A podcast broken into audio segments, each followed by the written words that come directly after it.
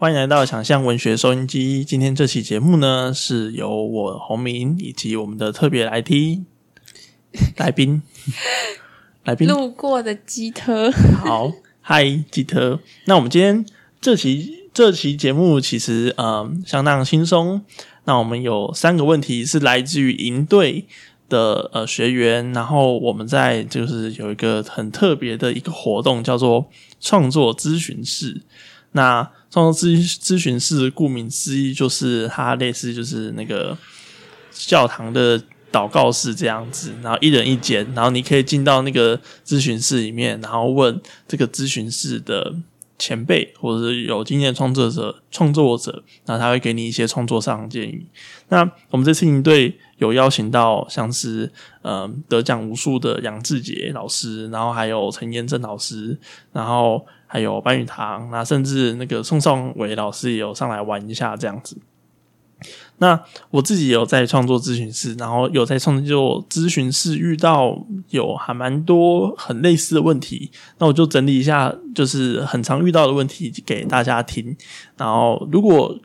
各位听众也有类似的问题，或者是呃，你本身没有这样问题，但是你如果愿意去思考一下这个问题的答案是什么，或者他根本没有答案的话，那也欢迎跟我们讨论这样子。那我们就来公布我们今天的第一个问题。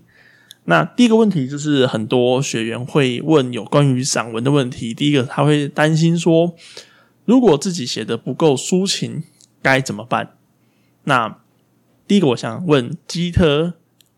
如果你是一个想写自己的故事，但是你最后写出来的时候，你觉得自己写的不够抒情，然后不够的有就是感染力，那你觉得该怎么办？或者是它可能不是一个问题？你的看法是什么？嗯，散文吗？我觉得对，嗯。我觉得还是要看写的人他想要借由这个散文表达什么诶，因为有些散文它是很抒情的，有些不一定是一定要走抒情导向吧。我觉得如果他想表达的方式不是用感染或者渲染情绪的话，他想要用严谨的东西堆叠出来，就也不一定需要非常的抒情啊。嗯嗯嗯。对啊，这部分我也还蛮同意吉特的，就是我觉得呃，吉特有讲到一点非常棒的地方，就是说，就是有关于你散文的形态是怎么样，因为也许大家所看到的呃散文，或者是呃国文课本选给我们的散文，都是针对一个小事情做抒发，那它可能会是一个比较小品的状态，或是大家在。呃，文学奖的场域里面会看到的散文，都是例如说他会用比较呃美艳的文字，或者是用比较细腻的文字去描写，就是这个角色遇到的每一个状态。例如说他写头发，那他就很尽力、很专心的写，好像把每一根头发都写出来。但事实上，也不是所有的散文都是需要这样子去操作的。举个例子来说，就是如果有在持续关注我们的节目的话，那一定会发现我们很力推敌这个不正常人。那他就是跳脱了，就是用四千字、三千字去写一篇散文的框架，他用一整本书去写一篇散文，所以他的一整本书一一整本书去描述他想描述的事情的时候，他就可以用一个很从容不迫。用一个很慢慢跟讲的方式，用一个非常深刻，但是呃不浮夸，然后不做作，然后不急着想要把自己想讲的东西赶快表现出来，他愿意慢慢堆叠出来的那样子的东西，我觉得那也是一个很棒的，也很深刻的散文，就不是你抒情才深刻了，就是抒情可能是你的文字的表现方式，但是深刻的方法有很多，你可以非常的冷静。但你可以表现的很深刻，例如说，我今天呃过得不是很好，那我今天过得不是很好，因为我就是上班的时候做了某些某些事情，但是我觉得我没有被重视，这件事情我可以讲的非常的就是简单，我不需要去就是增加一些我生活上的形容，但是听的人会也会觉得很深刻。所以我觉得散文的功功用嘛，或者说散文它所表现出来的最终结果，就是你有没有办法去形塑这个人，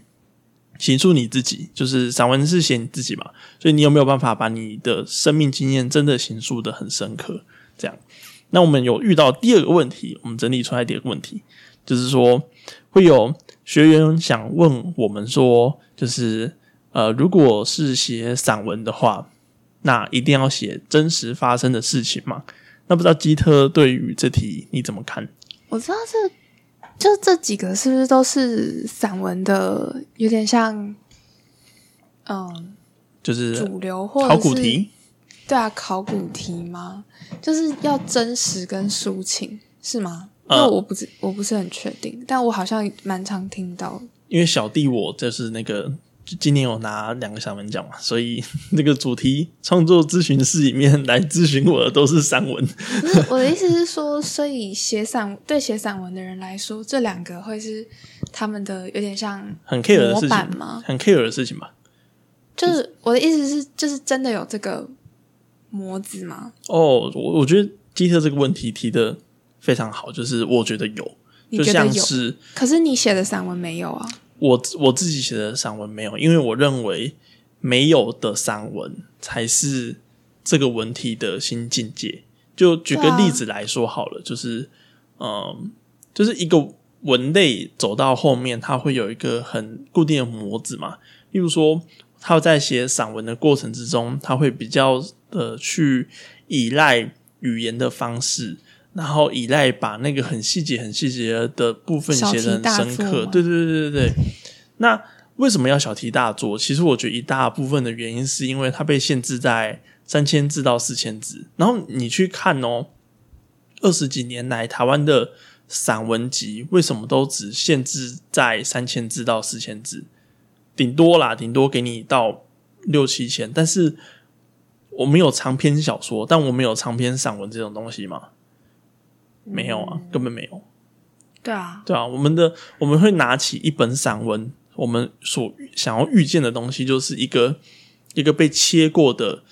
一个一一本书嘛，就是它可能切成很很多集，顶多啦，它就照生时序来排。就是这个作者的生命经验的时序，但他一定是被切很多集的。就例如说，这个作者想要讲跑步，然后他就讲跑步；他要讲家乡，他就讲家乡。然后可能下一篇又回到童年去讲他的姐姐之类的。就是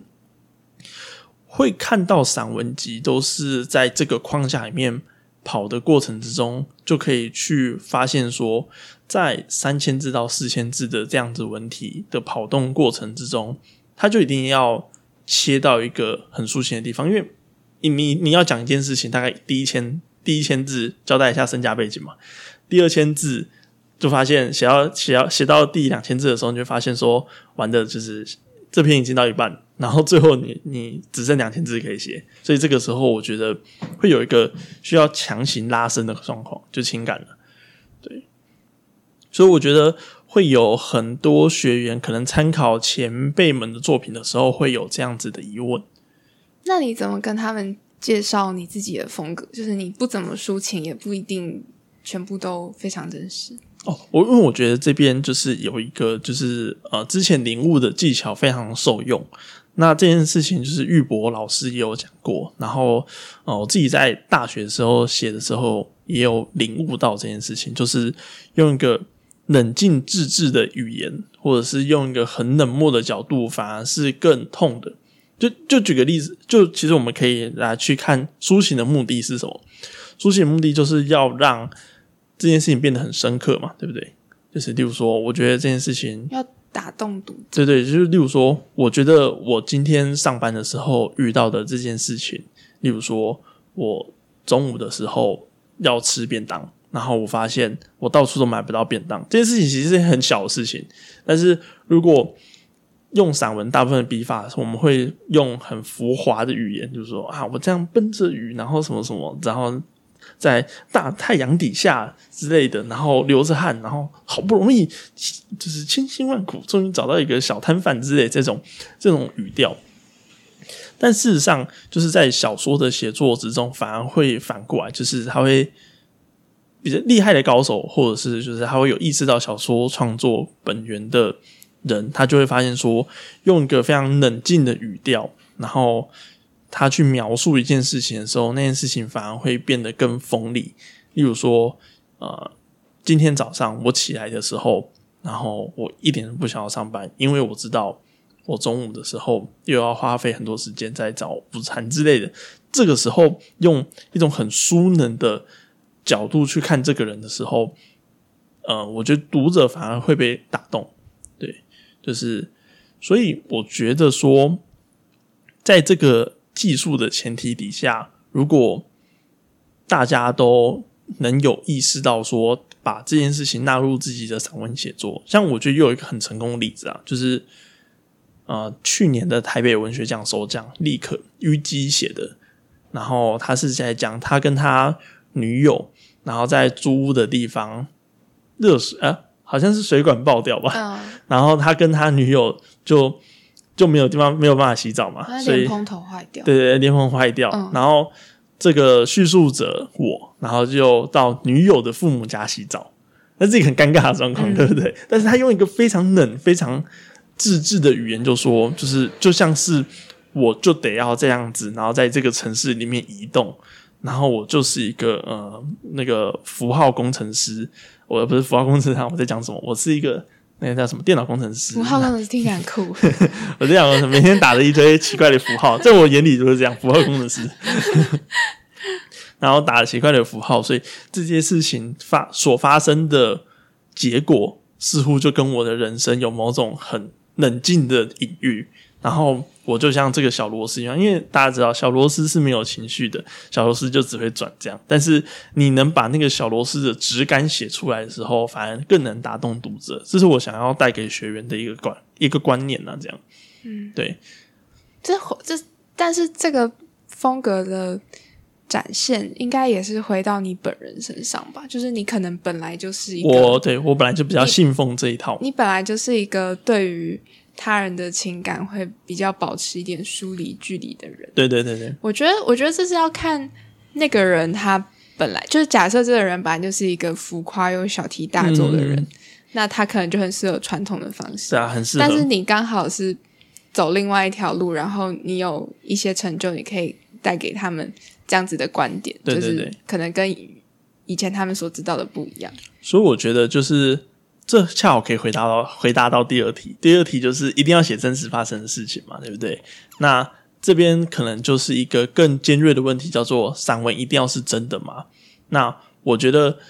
这件事情的本质的答案是，散文其实你要写出它的真实感。举个例子来说好了，就是，例如说你写出立可的那篇作者，如果你真的去看他在颁奖典礼上，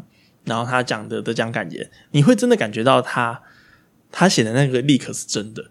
就是他整坑正发生过这件事情，然后他真的也很愿意用那么冷漠的语言、冷漠那么冷漠的视角去讲这件事情。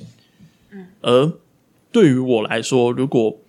我是我是一个用这么冷漠的语言来去讲这件事情的时候，但是我实际上在颁奖典礼上，我是用一个很浮夸的表演者，或者是我是一个很浮夸的人话，对于读者来说，他们看我就会觉得说，哎，那你这个散文表演跟你这个人反而会造成不一致。那我们大家都知道，如果一个人不一致的话，他的信任感就会降低。那信任感降低，就是这个你所讲出来的话，散文代表你的这个。真实感就会消失，所以我觉得一个好的散文要问是不是一定要写真的发生的事情，反而是要问说你写出来的东西是你你的从你的声腔里面长出来的嘛？从你的说话方式长出来的嘛？我觉得这是一个比较重要的环节。对啊，就例如说你真的相信这件事情的话，那它就是散文了，就是你真的相信这件事情你真的相信说，就是呃，例如说，比如说，可能，比如说，你可能要写一个散文，然后是讲说一个有有可能就是这世界上很坏，然后可能有人在操控疫苗，然后这是一个很邪恶的世界，然后打了疫苗之后，你就会被注注入了纳米机器人之之类的，然后背后是有个兄弟什么？你在隐喻什么？这样这样好吗？对，懂的人就懂啦，懂的人就懂。是，就是这是一个，这世界很坏。那写成散文哦，然后你就所以。对，相信这件事情的人，对他来说，就是这个世界现在是处于一个崩坏的边缘，因为全台人已经超过了四成的人都打了疫苗，就大家一直在狂打疫苗，那就说你不打疫苗就是社会乱源。但对这个人来说，这个人就觉得很可怕，所以要怎么样去让自己的文字变得有真实感？就想象你在写散文的时候，你要对着这个世界沟通，你要告诉这世界你的想法。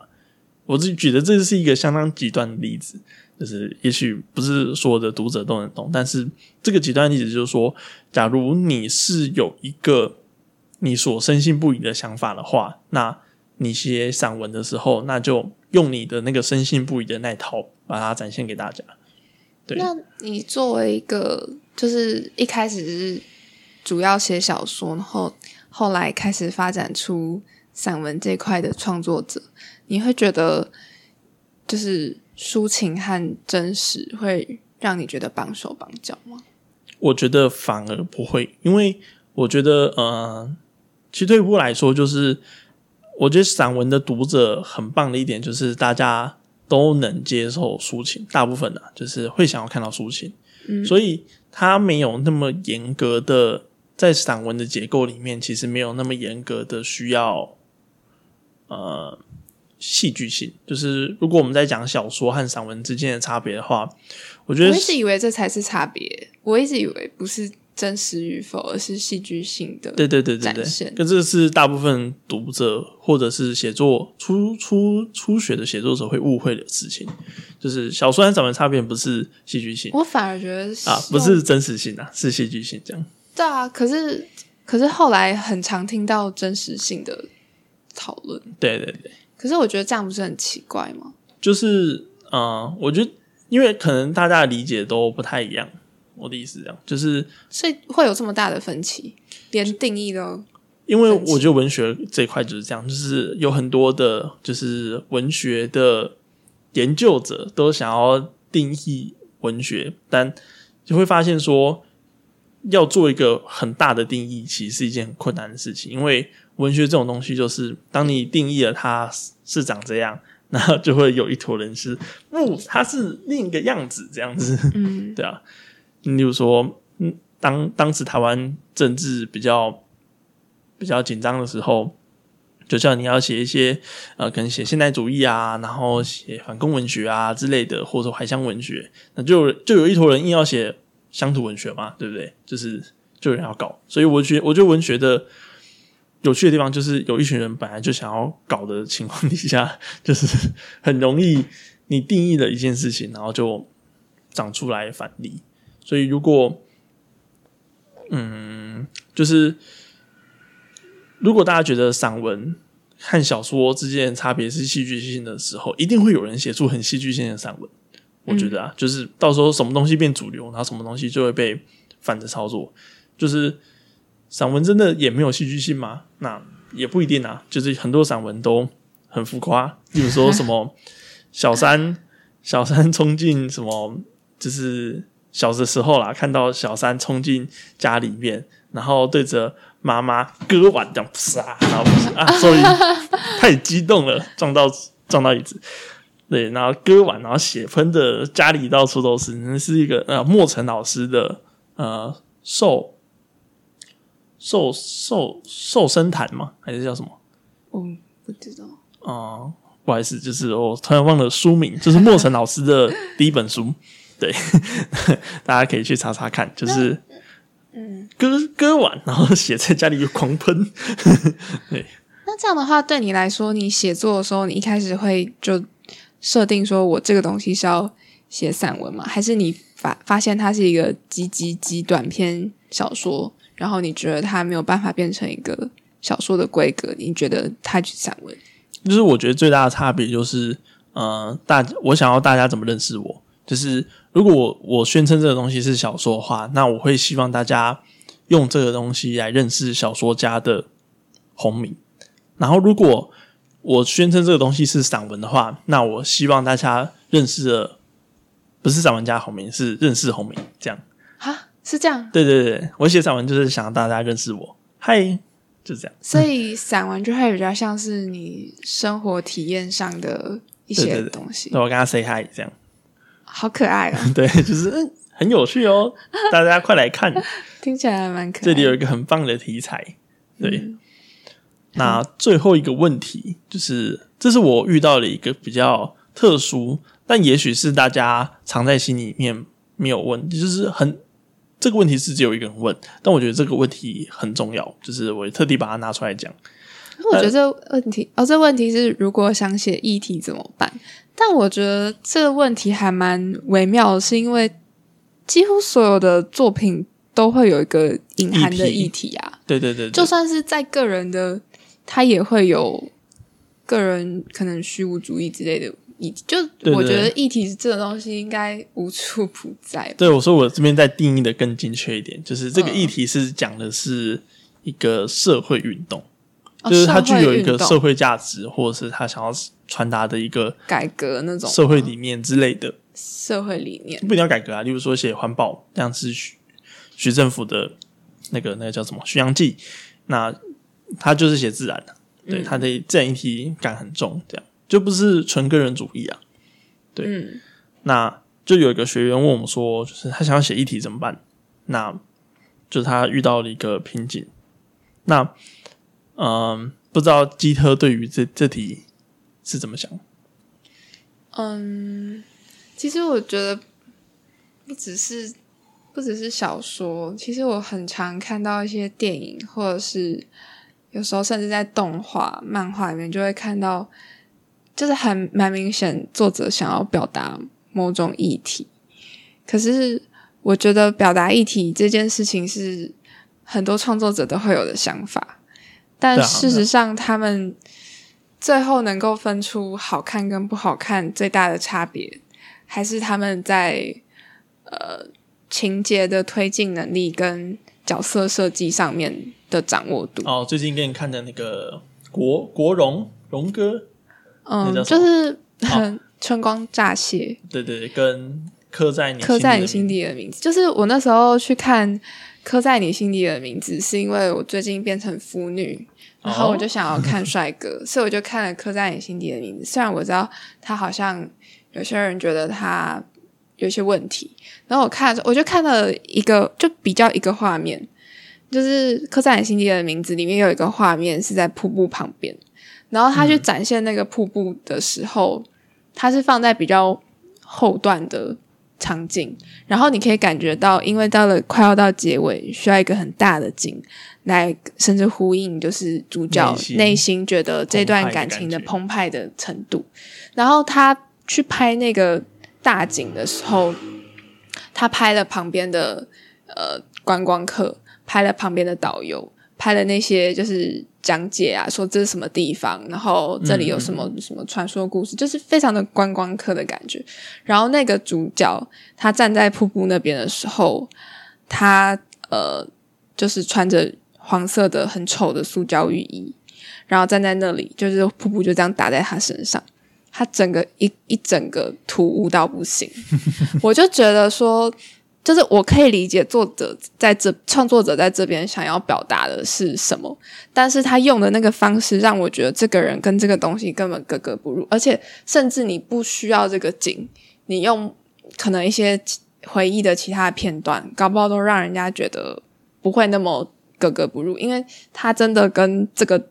景点根本没有什么太大的连接。嗯嗯嗯，对，但是在春光在王家卫的《春光乍泄》里面，他使用瀑布的方式，他一模一样，就是甚至那个就是整个就很像啦，就是,、哦是哦，对。然后也有很多人说，刻在你心里的名字的这个桥段是在致敬《春光乍泄》。那《春光乍泄》呃就是《春光乍泄》，他使用瀑布的方式，他一开始就告诉你说主角想要去。那到结尾的时候，主角真的在那里的时候，他就拍他的背影，没有拍任何其他的人，就拍那个瀑布多么宏伟，然后洒在那个主角身上的时候，主角身上什么 就什么塑胶雨衣都没穿，就真的就打在他的身上。就不管你是觉得他悲惨，或者是澎湃，就是你都会很很感觉到这个大的这个景 focus 在主角这个个人身上，哎，主角你不会 觉得有什么什么导游在旁边讲故事，你也不会觉得有什么观光客格格不入的感觉，你就觉得这个主角他就是想来这里，而且他也一直反复的去说他到对这个地方的追求跟对这段感情的一些反省，所以你就会觉得说他一样一模几乎一模一样的题材，哎，也不叫几乎一模一样啊，就是场景那么的相似，可是呈现的方式就差那么多，然后让最后读者或者是观众感受到的东西也差这么多的时候，你就会觉得议题可能根本就不是最重要的东西。你想写议题，回归到你的手法上面，还是你对情节跟角色跟场景的那个掌握度？嗯嗯，对啊，所以我觉得这三个问题不太像是真的有抓到重点的问题。我觉得我那个时候的回答是这样，就是因为我最后整理完之后，发现这这可以单独拉出来讲一遍，所以我就特地把它拉出来。那我觉得这个东西要先再问一个，再问下一步，就是你想写的议题是什么议题？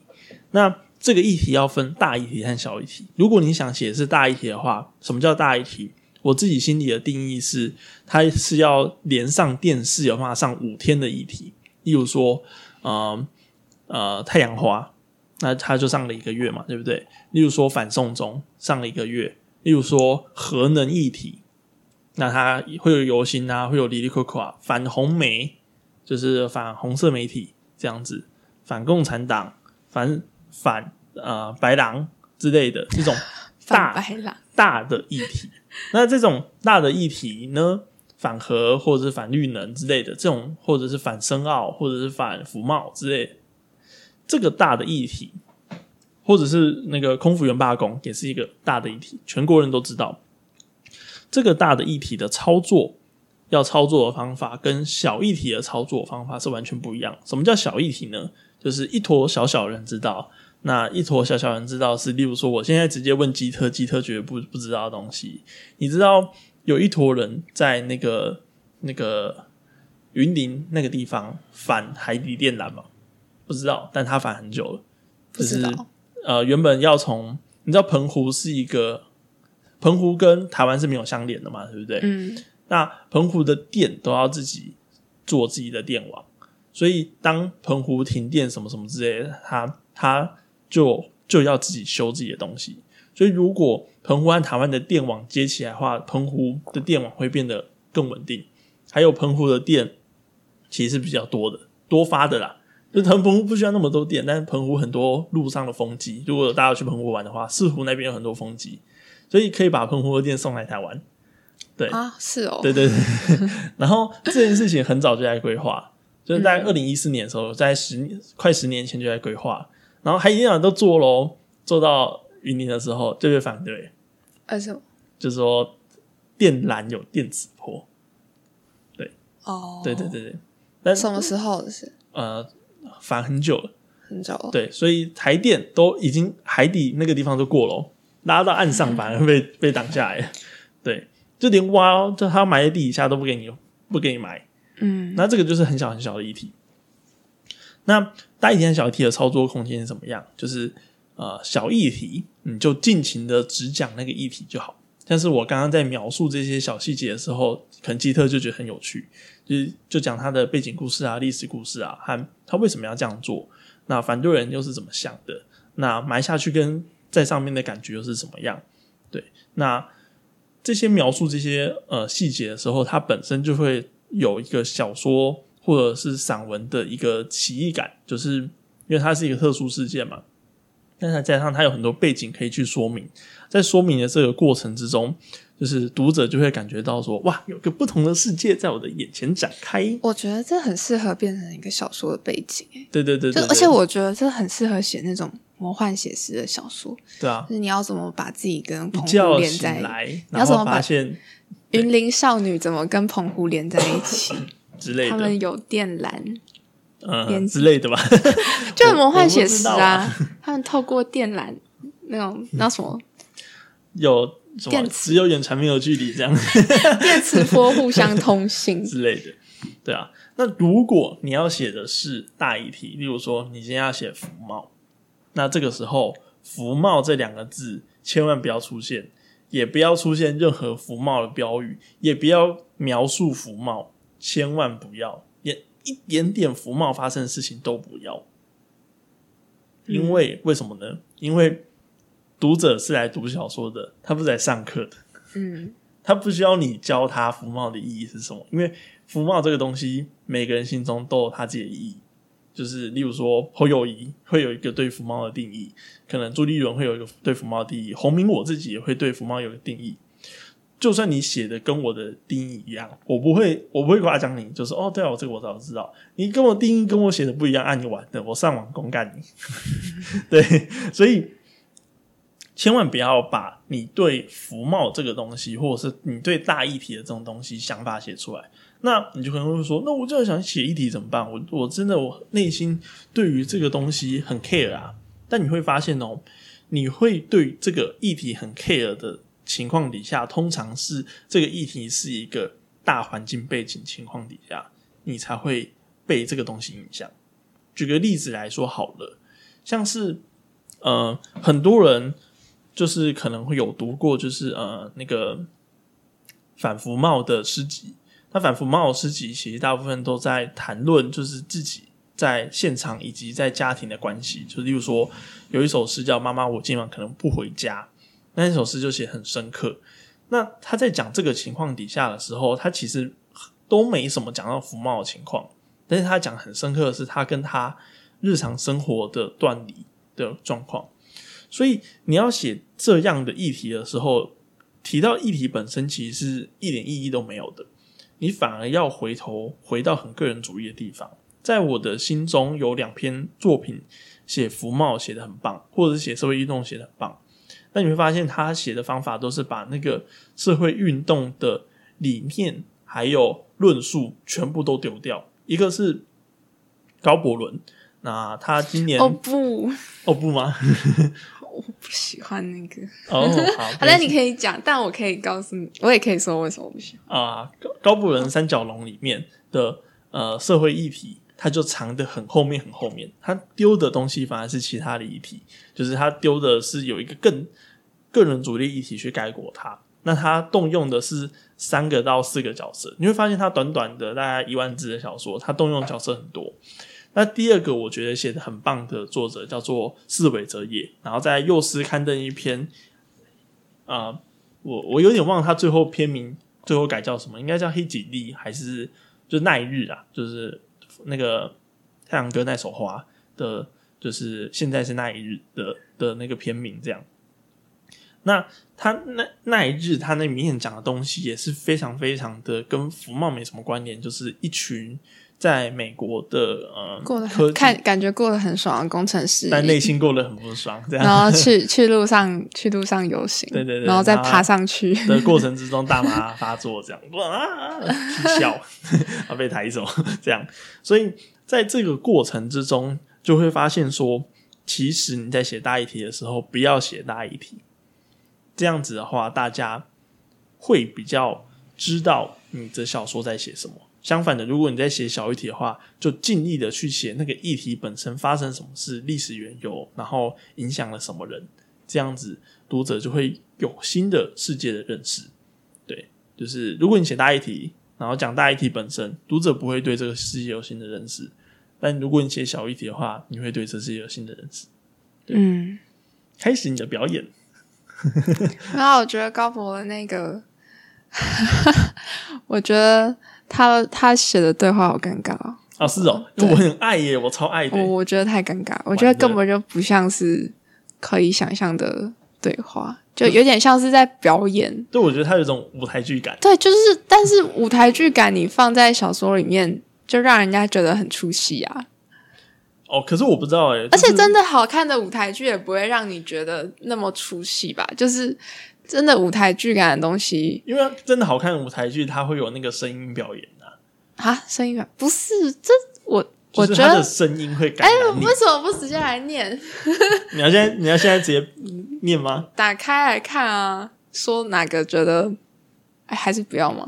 给下一次啊，留下一次。好啊，对，好，所以我觉得我我真的很受高博人的三九龙那篇影响很大，我就是觉得那篇有机会的话分析分析，我那篇真的很很有价值，我自己觉得啦，他的技巧影响、影响了我的小说观蛮多的，至少短篇小说内，我觉得他的在里面有很多就是很发散的细节，就是可能有一些人物或者是对话，让我觉得好像一直在转到别的地方上去，就是没有办法让我觉得很集中在某个东西上，然后对话又对我来说又略尴尬。好，没有关系，我们下一集 battle 高博伦三角龙。不要这样，我最近跟博伦哥还有一个小合作我，知道你们是十马吉马吉，十一月要揭晓。我只是个路人。好，没关系，那我们这集就先到此结束。好谢，谢大家收拜听，拜，拜拜